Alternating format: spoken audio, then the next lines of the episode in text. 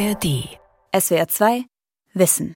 Mit dem Science Talk und dem Thema Die Chancen der Geothermie in Deutschland. Geothermie, die Nutzung der Erdwärme, hat viele Aspekte. Man kann mit ihr Gebäude heizen, man kann mit ihr aber auch Lithium gewinnen und daraus wiederum Batterien für Elektromobilität produzieren. Die Idee ist, Lithium als Nebenprodukt der Geothermie im großen Stil zu fördern. Doch ist das in Deutschland umsetzbar? Wenn ja, wie? Darüber hat meine Kollegin Julia Nestlen im Science Talk mit Valentin Goldberg gesprochen, Geowissenschaftler am Karlsruher Institut für Technologie. Wenn wir uns jetzt die Geothermie angucken, warum ist es denn sinnvoll, im Vergleich zu anderen nicht fossilen Energieträgern mit Geothermie zu heizen? Weil die Geothermie ist im Vergleich zu anderen erneuerbaren Energien ist sie grundlastfähig. Das heißt, sie ist quasi 24/7 verfügbar. Sie ist mhm. nicht abhängig von vom Wetter, ob Wind weht, ob die Sonne scheint, ist aber auch nicht abhängig wie zum Beispiel die Wasserenergie, ob wir jetzt hohe Wasserstände haben, sondern die Erde ist immer warm und die Erde gibt, äh, die Wärme gibt sie immer ab. Von daher ist sie immer verfügbar. Jetzt gibt es ja die Wärmepumpen, die die sogenannte oberflächennahe Geothermie sind. Also für einzelne Häuser ist das, meine ich. Ja. Und die tiefe Geothermie ist aber eher das, was Sie auch beschäftigt. Wozu brauchen wir denn die tiefe Geothermie? Die tiefe Geothermie hat eben den Vorteil, dass sie ein relativ hohes Energieniveau hat. Denn mhm. je weiter man in den Untergrund runtergeht, desto heißer wird es eben. Das heißt, man kann auch Temperaturen von 100 Grad oder mehr Grad eben erreichen. Und damit kann man eben einmal Fernwärmenetze betreiben. Das heißt, man kann alte Fernwärmenetze, die irgendwie über Industrieabwärme über Gas oder Kohle betrieben werden, mhm. kann die ersetzen durch eine erneuerbare Form. Oder wenn die Temperaturen noch heißer sind, kann man eben das Wasser nutzen, um Dampf zu erzeugen, eine Turbine zu betreiben und auch quasi Strom zu erzeugen. Und mhm. das bietet die tiefe Geothermie. Ja. Aber Geothermie ist nicht überall in Deutschland möglich. Warum? Genau, es wird immer warm quasi im Untergrund. Das heißt, mhm. theoretisch ist es überall möglich, nur muss halt in manchen Stellen besonders tief bohren. Und es mhm. gibt drei große Regionen in Deutschland, die einen besonders guten ja, Wärmefluss, Wärmegradienten haben, wo es also schneller heiß wird. Und das ist einmal das Bayerische Molassebecken, so rund um München. Da gibt es schon ganz viele Geothermiekraftwerke. Das ist der Oberrheingraben hier bei uns. Und es ist quasi das norddeutsche Becken. Und da haben wir eben aufgrund von den geologischen Strukturen besonders guten Wärmefluss und dadurch wird es schnell heiß. Geologische Strukturen, wenn wir jetzt mal auf den Oberrheingraben gucken. Was kam denn da so erdgeschichtlich zusammen? Warum, warum ist hier so eine gute Region dafür sozusagen? Der Oberrheingraben ist eine so sagt man eine tektonisch aktive Zone. Das ist ein, ein Grabenbruch. Klingt gefährlich.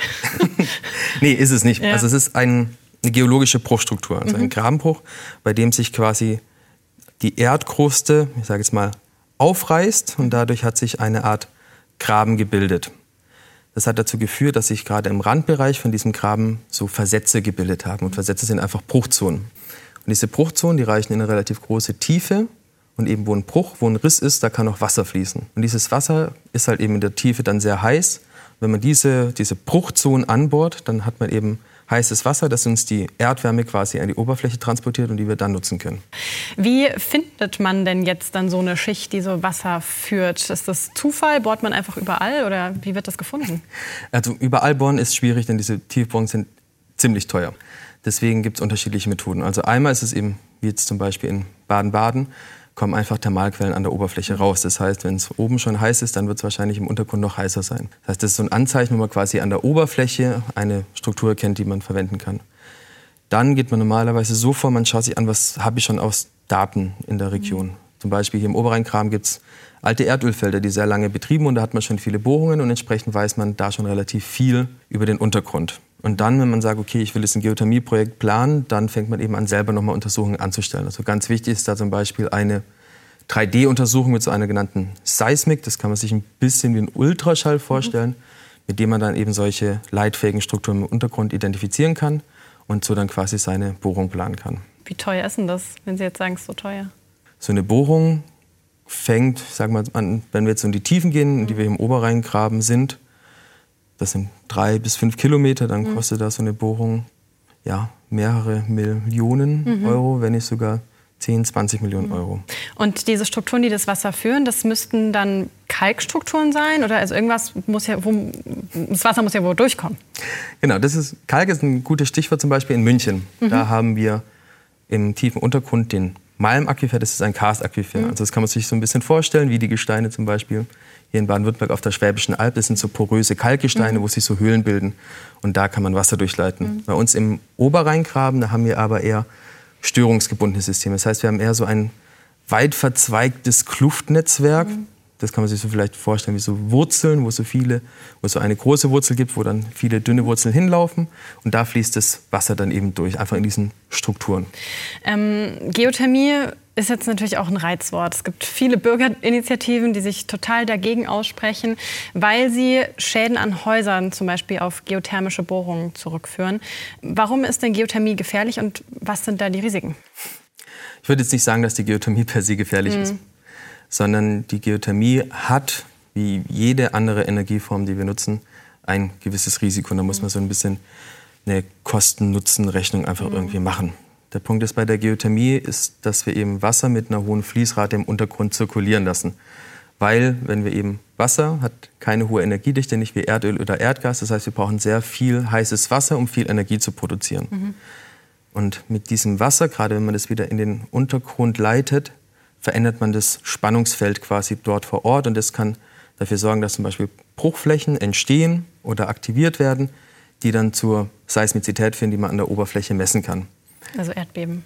Ja, mhm. aber die meiste Seismizität kann man eben nur messen. Mhm. Und das heißt, es ist eigentlich nichts, was man überhaupt irgendwie spüren kann. Es gab einzelne Schadensfälle, wo man quasi heute auch sehr lückenlos erklären kann, warum das passiert ist. Aber eigentlich ist es ein Prozess, den man sehr gut überwachen und sehr gut verhindern kann. Denn das passiert nicht von heute auf morgen.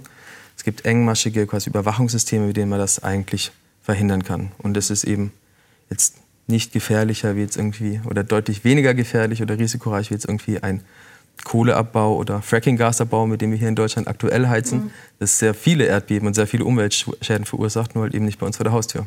Jetzt gibt es ja verschiedene Formen von Geothermie. Ne? Also einmal, dass Wasser reingepresst wird und wieder abgepumpt wird oder dass das Wasser, was schon da ist, genommen wird. Gibt es einen Unterschied, was riskanter ist sozusagen und weniger riskant?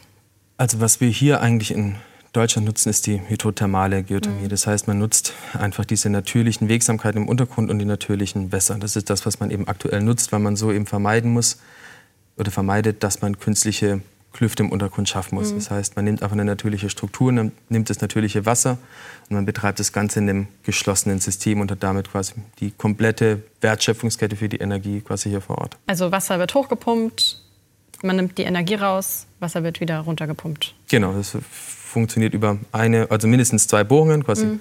eine Bohrung, da kommt das heiße Wasser hoch, dann wird es abgekühlt und Energie oder Wärme produziert und dann wird quasi das kalte Wasser wieder in den Untergrund geleitet. Sie sind ja total viel auf Bürgerveranstaltungen auch, wo eben so ein Austausch ist zwischen Wissenschaft und ähm, diejenigen, die sich Sorgen machen bzw. auch ähm, dagegen sind. Äh, wie nehmen Sie denn die Diskussion und den Austausch insgesamt wahr?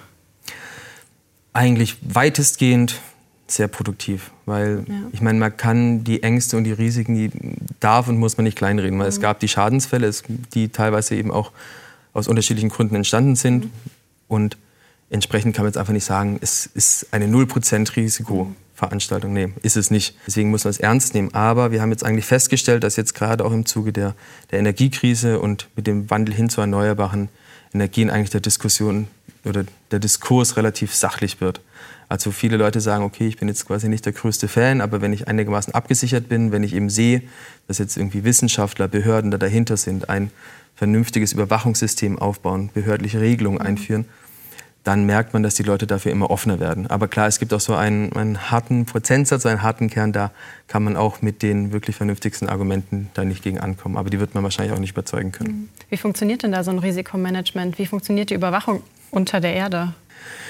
Das ist sehr, sehr vielschichtig. Also normalerweise fängt es eben an, wo wir es vorhin von hatten, mhm. bei der Erkundung von dem Untergrund. Das heißt, wir hören auf quasi mit unserer Erkundung vom Untergrund und haben unser geologisches Modell aus unserer Seismik. Dann macht man da als erstes mal so ein, ein Untergrundmodell und macht da eine Spannungsanalyse und schaut sich an, wie sind die Spannungen, also das Potenzial für Seismizität generell. Woraus kann so eine Spannung entstehen? Also wir haben jetzt den Ultraschall gemacht sozusagen mhm. und dann ein Modell und wie, wie wird dann gesehen, ob da eine Spannung ist? Das weiß man, wenn man sich die regionale und überregionale Geologie quasi anschaut. Okay, und dann kann man das halt quasi berechnen, weil es ja. gibt ja unterschiedliche Trends, wie die Aufschiebung der Alpen, die Öffnung ja. vom Oberrheingraben. Mhm. Das sind einfach so Spannungen, die ganz natürlich entstehen und sich auch permanent ganz natürlich entladen. Mhm. Also es gibt sehr, sehr viel auch natürliche Seismizität bei mhm. uns hier in Deutschland. Damit fängt man an und dann als nächster Schritt macht man eben eine Simulation, wo man quasi den Betrieb ähm, des Geothermiekraftwerks im Untergrund simuliert und schaut, wie sich die Spannung verhält. So, und dann darauf basierend macht man quasi eine, eine seismische Risikobewertung, die ist zum Beispiel auch bei den Projekten im Oberrheingraben öffentlich einsehbar mhm. und die muss dann quasi von einer Behörde abgesegnet werden, bevor man überhaupt mit dem Projekt starten darf. Also es wird schon mal sehr, sehr viel im Vorfeld gemacht. Und dann wird währenddessen sehr engmaschig ein seismisches Monitoring-Netz aufgebaut, das quasi jede Vibration, jede Bodenmessung quasi aufnimmt.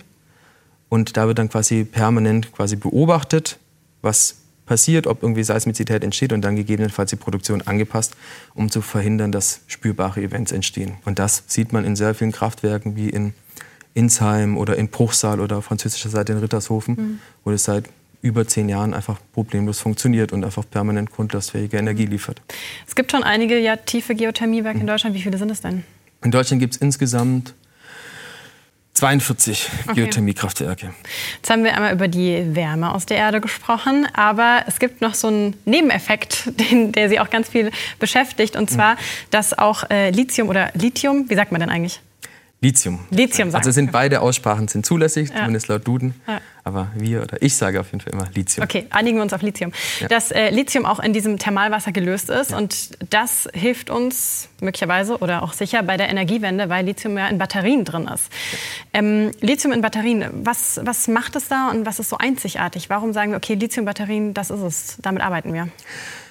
Lithium hat relativ gute Materialeigenschaften, besonders von der elektrochemischen Seite. Und Lithium ist eben der Stoff, der diese extrem hohe Energiedichte von diesen Lithium-Ionen-Akkus möglich macht. Also mhm. nur durch diese Lithium-Ionen-Akku-Technologie wurden überhaupt diese ganzen mobilen Endgeräte wie Digitalkameras, Smartphones, mhm. Tablets mhm. überhaupt erst möglich weil vorher konnte man nicht genug Energie auf so ein kleines Volumen oder auf so eine kleine Masse bringen, mhm. um solche Geräte zu betreiben. Und das mhm. geht eben aktuell nur mit der Lithium-Ionen-Technologie. Mhm. Ich habe hier ein Tablet auf dem Tisch stehen, wahrscheinlich haben wir auch ein Handy in der Tasche. Wie viel Lithium ist denn da so drin? In so einem Handy-Akku sind ungefähr 3 Gramm Lithiumcarbonat drin und das sind so 0,6 Gramm reines Lithium. Und gibt es ein Risiko, dass wir aber sagen, okay, es kommt irgendwas nach der Lithiumbatterie, also dass in zehn Jahren das Ganze schon wieder überholt ist? Also es gibt unterschiedliche Technologien, an denen geforscht wird, wie zum Beispiel Natrium- oder Magnesium-Ionen-Batterien. Mhm. Aber der Punkt ist, aktuell sind diese Batterien noch im Forschungsstadium. Das heißt, selbst wenn jetzt quasi eine Technologie schon fertig wäre, die funktioniert, dann bräuchte das Ganze noch mal mindestens zehn Jahre, bis es komplett flächendeckend Batterien versorgen mhm. kann. Das heißt, selbst wenn die jetzt heute fertig wäre, haben wir immer noch so zehn Jahre, wo wir auf jeden Fall sehr viele E-Autos bauen wollen, wo wir um mhm. diese Lithium-Batterien nicht drum kommen und wo Deutschland als Automobilnation auch schlecht sagen kann, ja, wir warten jetzt mal zehn Jahre, bis wir eine andere Technologie haben. Mhm, verstehe ich. Woher kommt denn aktuell das Lithium, was verbaut wird?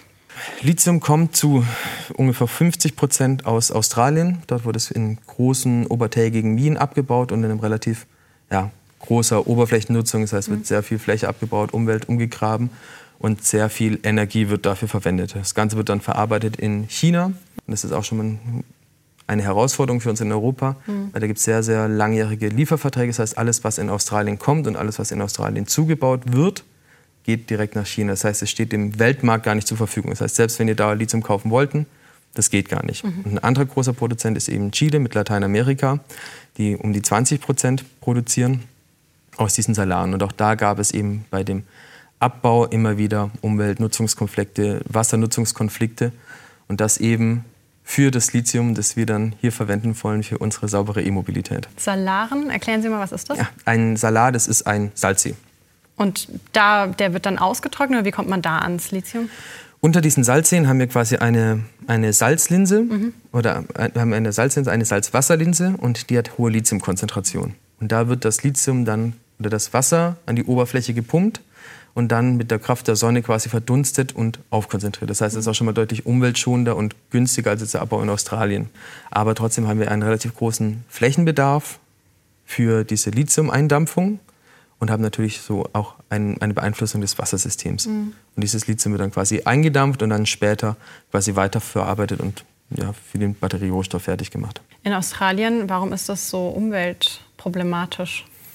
Das Problem ist einfach quasi, bergbauspezifisch, wir haben halt ein, ein Erzgestein, das mhm. muss abgebaut werden, das verbraucht viel Energie und Platz. Dann muss das Gestein aufgemahlen werden, das Lithium muss da rausgeholt werden. Es ist einfach wie bei solchen Metallprozessen üblich, einfach ein ziemlich energieintensiver Prozess. Und das liegt einfach an der, an der Sache an sich. Hm. Warum ist es dann sinnvoll zu sagen, okay, wir schauen, wo wir in Deutschland Lithium gewinnen können, zum Beispiel im Oberrheingraben? Das macht aus mehreren Sichten Sinn. Einmal, ähm, was ich gerade schon gemeint habe, wir haben aktuell eigentlich zwei große Länder, die 80 Prozent des Weltmarktes ja. ausmachen. Und es ist irgendwie eine relativ schlechte ähm, ja, Marktverteilung, Marktsituation. Mhm. Da macht es irgendwie Sinn, dass man diesen ganzen Markt ein bisschen ähm, diverser aufstellt.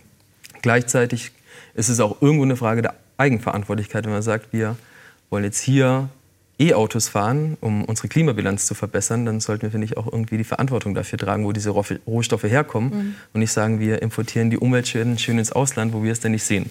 Und gleichzeitig, wenn man sich den Lithiummarkt anschaut, sehen wir gerade ein wirklich dramatisches Wachstum. Also man geht davon aus, dass jetzt der Lithiummarkt vom Stand 2020 bis 2025 sich nochmal verdoppelt.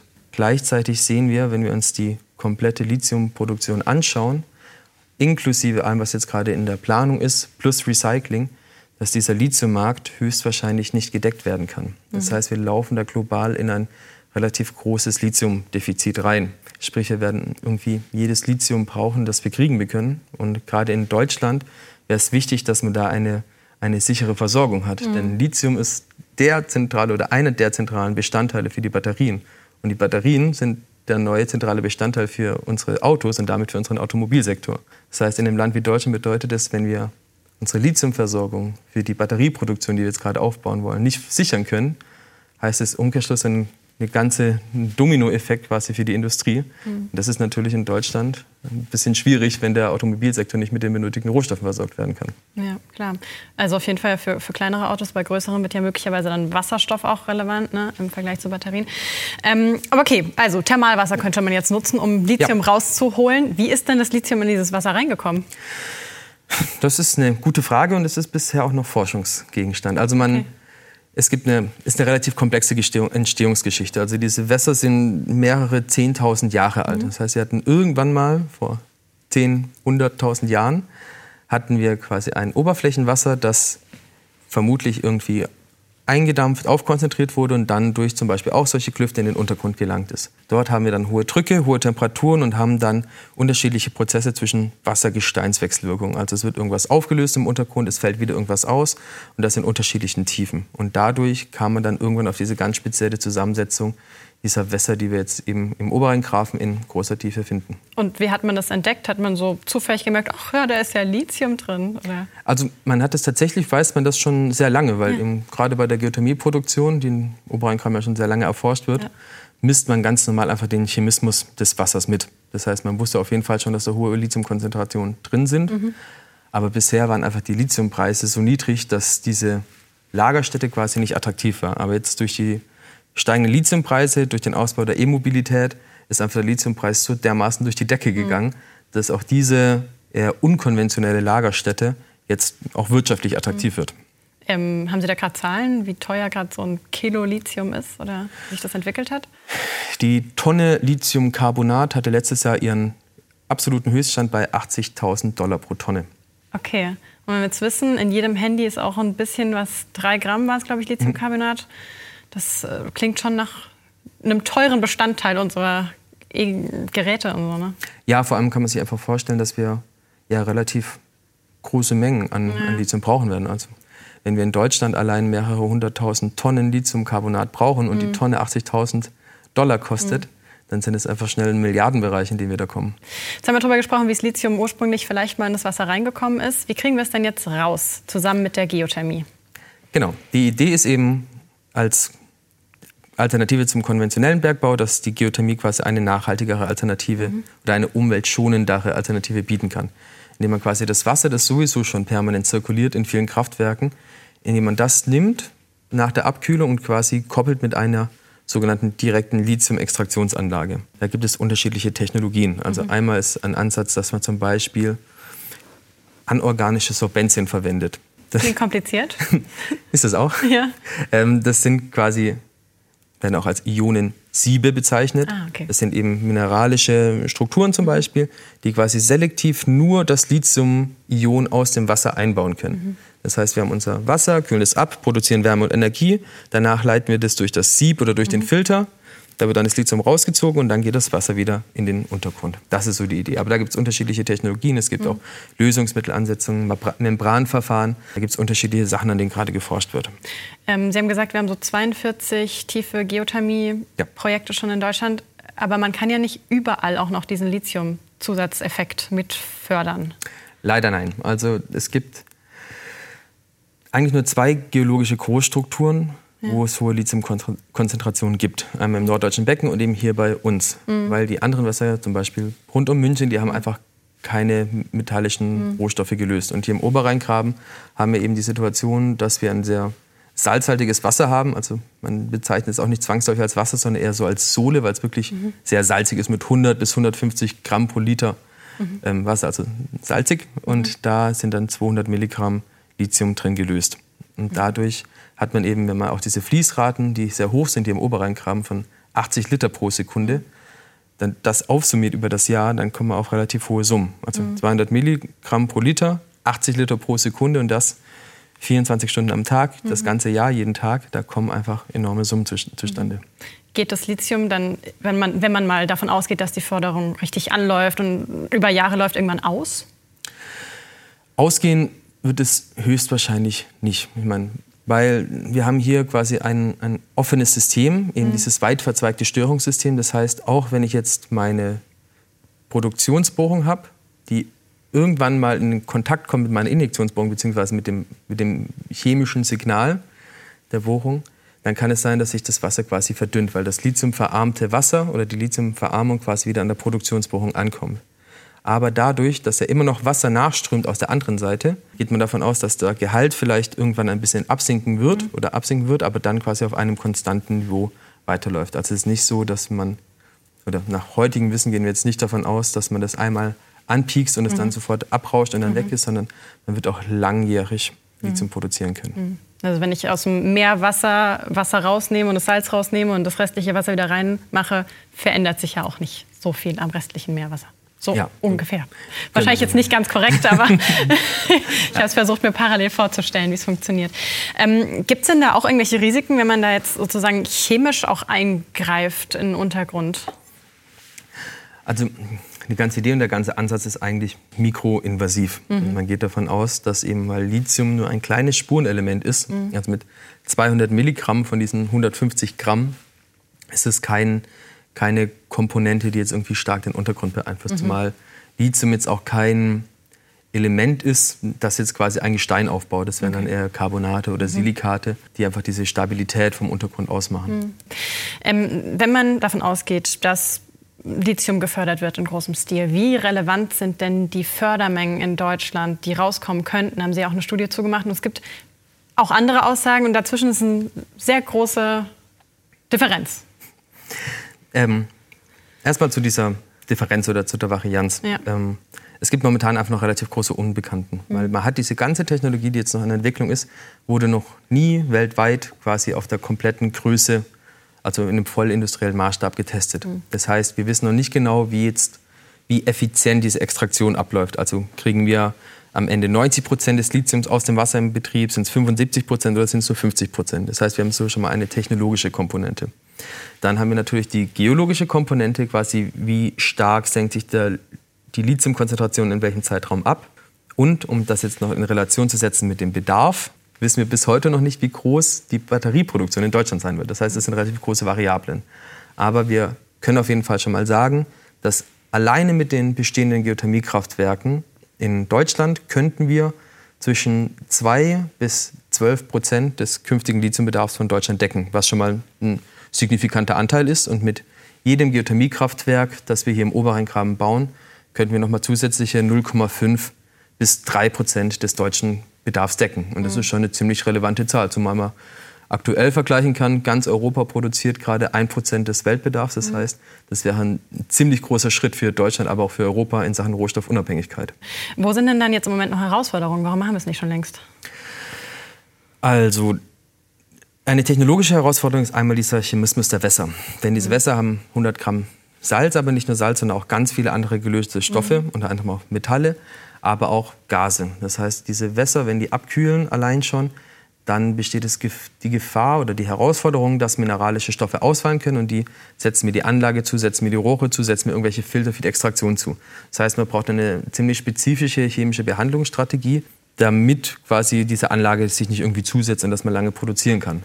Gleichzeitig kommen in den Wässern auch Gase mit hoch, die man in Lösung hält normalerweise. Deswegen stehen diese Geothermiekraftwerke auch normalerweise unter Druck. Mhm. Also von bis zu 20 Bar zum Beispiel im, im Raum München, damit es keine Ausgasung kommt. Das heißt, man muss einfach diese Behandlung, die man für die Geothermie erfolgreich machen kann, das ist kein Problem mehr für die Energieproduktion, das muss man jetzt alles anpassen für diesen neuen Themenbereich der Rohstoffextraktion. Und das ist einfach eine technologische Herausforderung. Das hat im Labor funktioniert, aber es ist einfach ein Unterschied, ob man das jetzt quasi im Labor macht oder eben mit 80 Liter pro Sekunde. Mhm. Das ist einfach relativ komplex. Mhm. Aber die größte Herausforderung, um das Ganze jetzt großflächig einzusetzen, ist, würde ich sagen, die Akzeptanz. Aber apropos Akzeptanz, Sie haben ja eingangs gesagt, ja, wenn jetzt noch Lithium dazukommt und man damit wirklich Geld machen kann, wird es vielleicht attraktiver.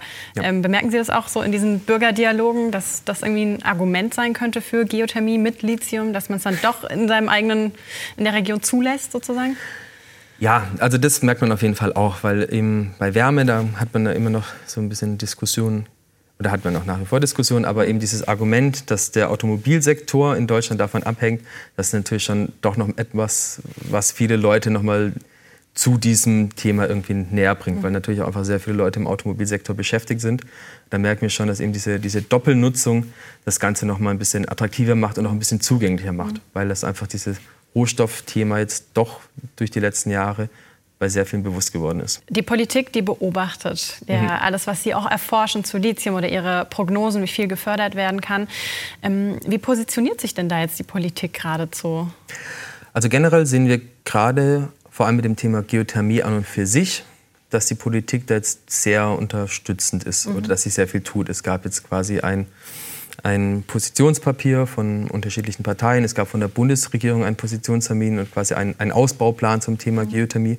Gleichzeitig haben wir jetzt erst kürzlich gehört, dass aktuell vom BMWK zum Beispiel das Bundesberggesetz überarbeitet wird, um die Erschließung von hydrothermalen Lagerstätten zu, zu verbessern und zu erleichtern in der mhm. Zukunft. Sektor Energie Gewinnung war ja in Deutschland auch viel Kohle, ist ja auch Bergbau. Und ja. Geothermie ist ja auch irgendwie Bergbau. Ist das eine, sage ich mal, neue Technologie, wo genau die Expertise, die alte Expertise auch sehr helfen könnte und die Menschen, die eigentlich im Bergbau gearbeitet haben? Geothermie an und für sich ist ja auch schon eine relativ alte Technologie. Also es ja, gibt auch stimmt. schon lange ja. geothermische Produktion auch aus, aus tiefen Geothermalsystemen. Mhm. Also in, in, Italien wird seit über 100 Jahren Strom produziert mit Geothermie in einem mhm. Kraftwerk. Also das ist keine, keine neue Technologie. Ja. Sie ist nur in Deutschland einfach noch nicht so, so verbreitet. Ja, für Deutschland neu vielleicht. ja. ja, oder für Deutschland einfach noch nicht so auf dem Forschungsmarkt. Es gibt ja auch schon ähm, Geothermiesysteme, die ja schon sehr lange operieren. Aber klar, einfach jedes Wissen, das wir über den Untergrund haben, sei mhm. es aus dem, aus dem Kohlebergbau, aus dem Salzbergbau mhm. oder aus der Öl- und Gasindustrie, ist natürlich förderlich für die, für die Geothermie jetzt. Was würden Sie denn sagen? Wann haben wir die ersten Handys mit deutschem Lithium in der Hand? Das ist natürlich eine gute Frage, das ist noch ein mhm. bisschen eine Glaskugelfrage, mhm. aber ich denke, gegen Ende des Jahrzehnts könnte es gut sein, dass wir unsere ersten Batterien haben mit Lithium made in Germany.